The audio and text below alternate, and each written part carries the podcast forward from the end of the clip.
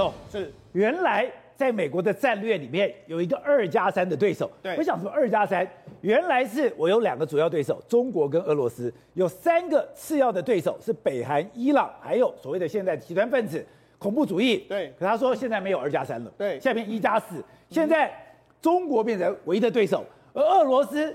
被滚平，在打趴了。没错，这是《华尔街日报》的报道。他说，中国、美国对中俄的这个军事威胁复杂化，对抗中国仍是长期的重点。也就是说，在过去一段时间呢，美国的这个战略目标里面有两个主要对手，一个是中国，一个是俄罗斯，有三个次要对手：北韩、伊朗，还有这个暴力极端主义。但是呢，经过这一次的这个战争之后，我们知道俄罗斯呢，目前呢经济摇摇欲坠，国力。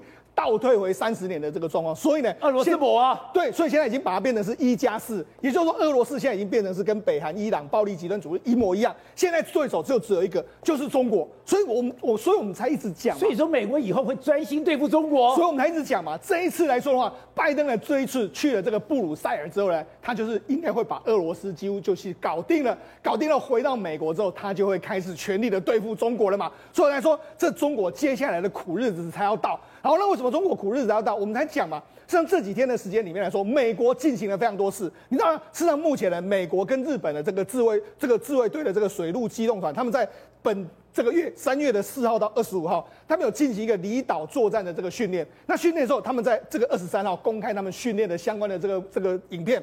他这影片里面来说，他说了，我这个美国派了这个 F 三十五 B 第一次参加这个这个演演训。这个演训是要做什么呢？因为我们知道 F 三十五 B 呢本身就是个作战载台，对不对？对。他到这个作战的目标附近的时候，他好接收来自地面上自卫队发给他的这个讯号。通知说我们这个敌人目标可能在什么地方，然后再由 F 三十五发目标给无人机或者相关的攻击目标之后，确认目标在哪里，然后一起攻击它。所以这等于是什么？他们先每日啊透过 F 三十五还有地面上的武力，还有无人机做一个是完全的演练。那这个演练要做什么呢？这个演练当然剑指中国的目的是非常非常的明显嘛。以前都把 F 三十五当成一个踹门者的角度角色，也就是我攻进去，对，因为我是隐形，你不知道我，所以我可以把你的坐标弄清楚。对，有的时候我还可以把你的所有的这些雷达、这些防空设备，我把你干掉。对，就这一次，对，我直接让 F 三十五。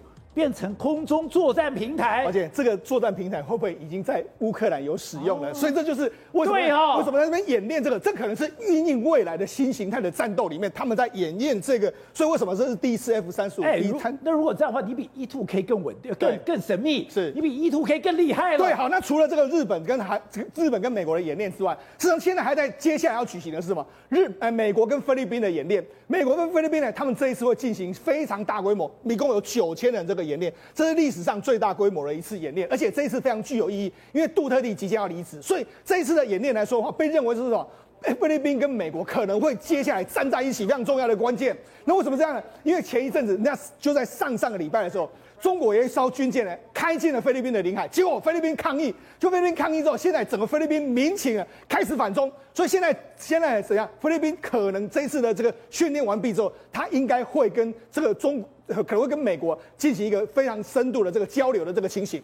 另外，现在中国的武器销售也出现了一个大的问题了。对，他本来要卖给泰国的潜舰，结果现在。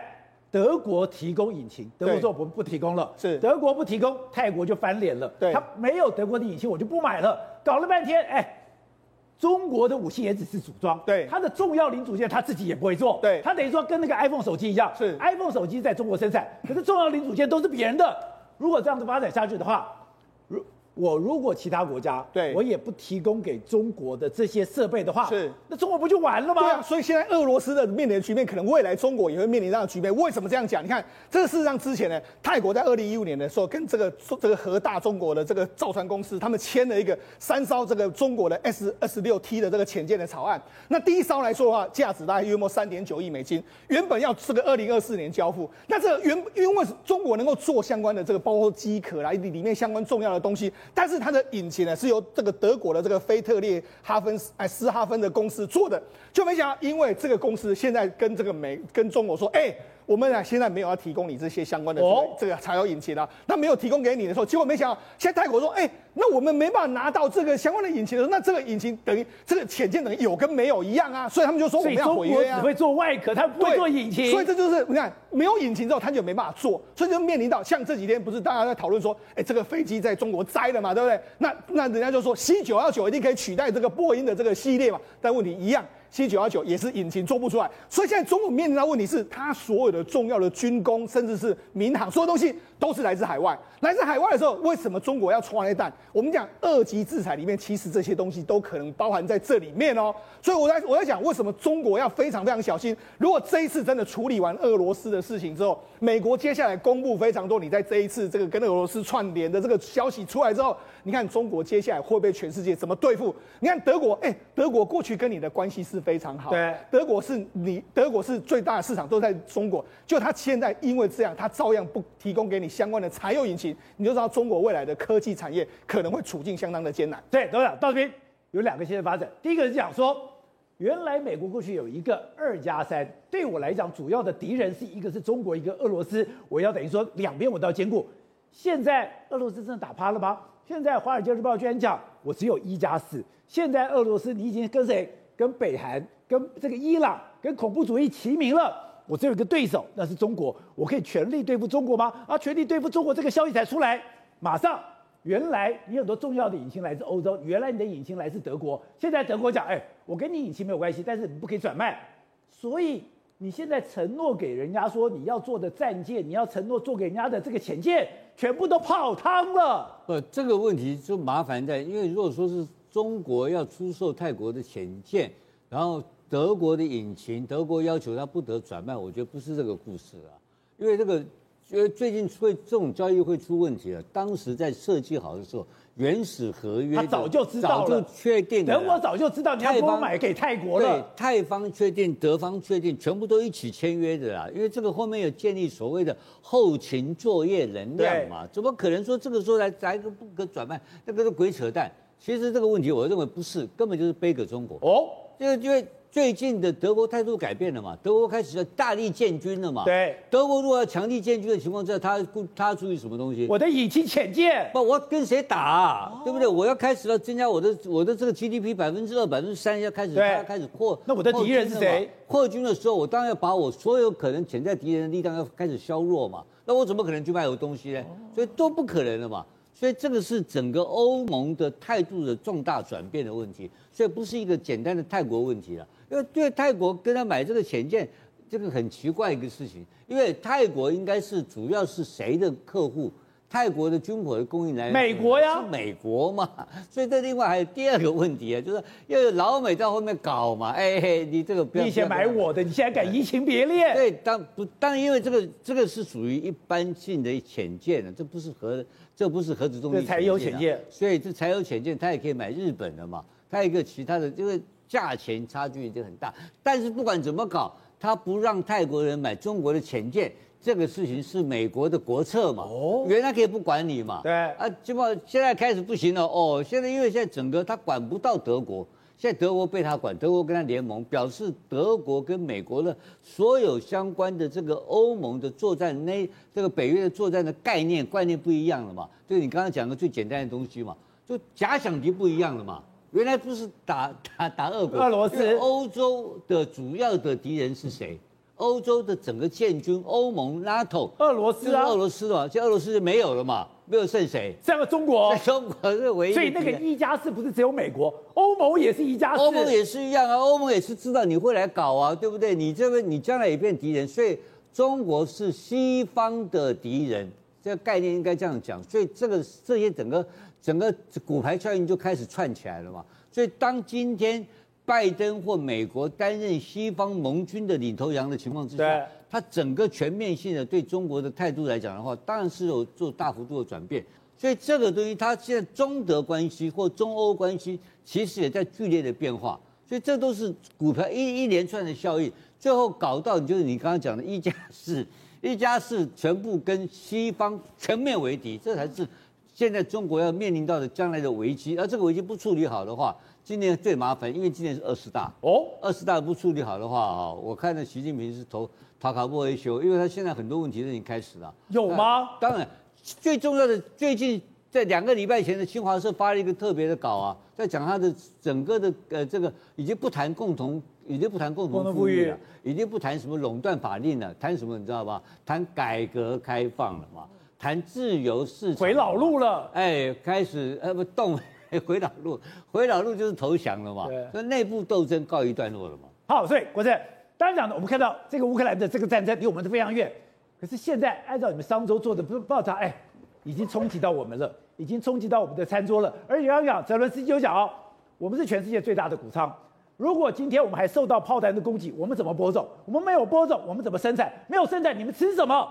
这连台湾都一样了。是，现在西班牙有十五万人上街头来抗议他们的油价跟粮价太高，然后北非还有。那个所谓的突尼西亚还要配给粮食，已经涨了五成还不够了，每个人只能买一公斤。然后德国还发生了两百多辆卡车上街头，说两百多辆上上街头抗议德国政府，说油价实在太高了。然后现在法国还出现了农民跟渔民，因为抗议油价，渔船的油价涨得太高，现在步步的在逼近法国的首都，准备要抗议总统。所以马克龙还布下警网，出来抗议，怕这些人会影响到法国巴黎的治安，所以警民大战可能随时爆发。可是现在大家更担心的其实是什么？四月份了，快要播种了，结果俄乌还在打仗，他们占了世界市场一半以上的粮食。如果四月还在打仗，两个都还在打的话，那粮食播种怎么办？我今天才搞懂，为什么它是蓝天、蓝色跟黄色？原来乌克兰是蓝天黄地，他们是全世界非常重要的谷仓。现在这个谷仓没办法播种了，它没播种没关系，我们还有巴西跟美国啊。结果没有发生一件事情是，原来天然气其实是。肥料最重要成的一个来源，结果占了它九成哦。结果现在已经涨了三倍了，所以巴西可能今年还碰到说，我的肥料从哪里来？可能整个库存直到十月没有肥料播种，巴西怎么办？结果美国的巴肥料一样在成本大涨，所以这场战争可能马克龙自己说可能会影响十二个月到十八个月。那台湾呢？台湾的话有受到影响吗？我们这次就走进了整个台湾的整个状况，我们发现这场战争，这个就是。你们今天商周所做的一片消失的鲑鱼，揭开了新冷战时代。对，这这鲑鱼不仅会消失在你的餐餐餐桌，连我们呃营养午餐小朋友营养午餐可能也买不到鸡腿了，因为这个问题是越来越严重。因为没鸡腿呀。对，因为我们从来没有想过一个鲑鱼，我们这样。本来二月的时候，这些卖鲑鱼的还很开心，说俄国本来是消鱼消费最多鲑鱼的地方，俄国打仗鲑鱼会降降价，结果三月一打，结果飞机都不飞了，还通知他说我不飞了，没有办法供应了。台湾一个礼拜要吃一万四千多尾的鲑鱼，完全买不到。台湾一个礼拜要吃多少？一万四千多尾的鲑鱼，我们是中国的三十倍，人均消费量，人均消费量，那没有办法买不到，怎么办？台湾人这么爱吃鲑鱼？对，它是世界上最重要消费消消费国之一，结果运费涨了快十倍。那没有关系啊，没有挪威鲑，我们买智利鲑跟加拿大鲑啊，结果涨了五到六成，哇，整个餐桌，但是消失的不只是鲑鱼，你知道吗？我们消失的最严重的是什么？鸡，我们以为仅仅是鸡那个无汤加，起码鸡爸爸无啊，没有错，我们以前以为啊，俄国跟俄罗斯打仗没关系啊，我们八成的粮食来自北美跟美国嘛，结果发现美国现在在闹禽流感。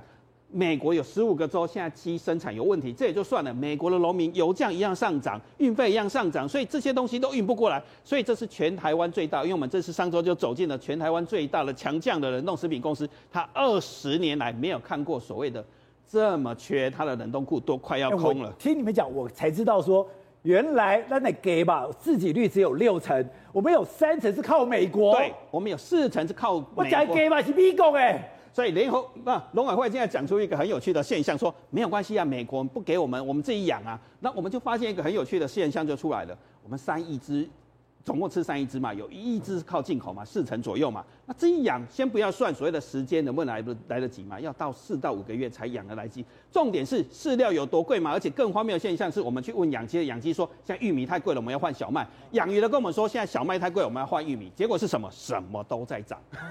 因为你根本换来换去，没有一个东西没有涨，那那他就太外行了。起鸡起鸡就炒哎，那个鸡舍到处都被排斥，你不可能有地方种了养的啦。所以怎么样解决问题？餐桌上可能没有鸡腿，但是餐桌上没有鸡腿，这还不严重。各位女生可能会梦见一个问题：衣柜里面可能会没有衣服，因为石油涨得太夸张了，这段涨太夸张了，所以衣服。优衣库就涨了五成，一个单品就涨了五成。Zara 宣布每个都涨两成。现在最大的问题还不是说你能不能买到衣服的问有涨多少问题，而是你能不能买得到。因为现在走进工厂，工厂所有的工厂说，我现在成本变这么高，我干脆少赚一点，我也不要堆库存，免得越涨越高，或者是跌下来的时候我赔钱怎么办？所以现在交车。变得很好笑，车厂交车要延后期，然后所有的快时尚变成慢时尚，因为没有人要交了，所以大家从来没有体验过，原来一场战争可以打到你的客厅、餐桌跟衣柜，全球变成是一个新冷战以及大匮乏的时代，所有东西都在涨，没有一个东西没有涨的，所以这场战争是变成是大匮乏，而且以前随手可得很便宜的东西都结束了。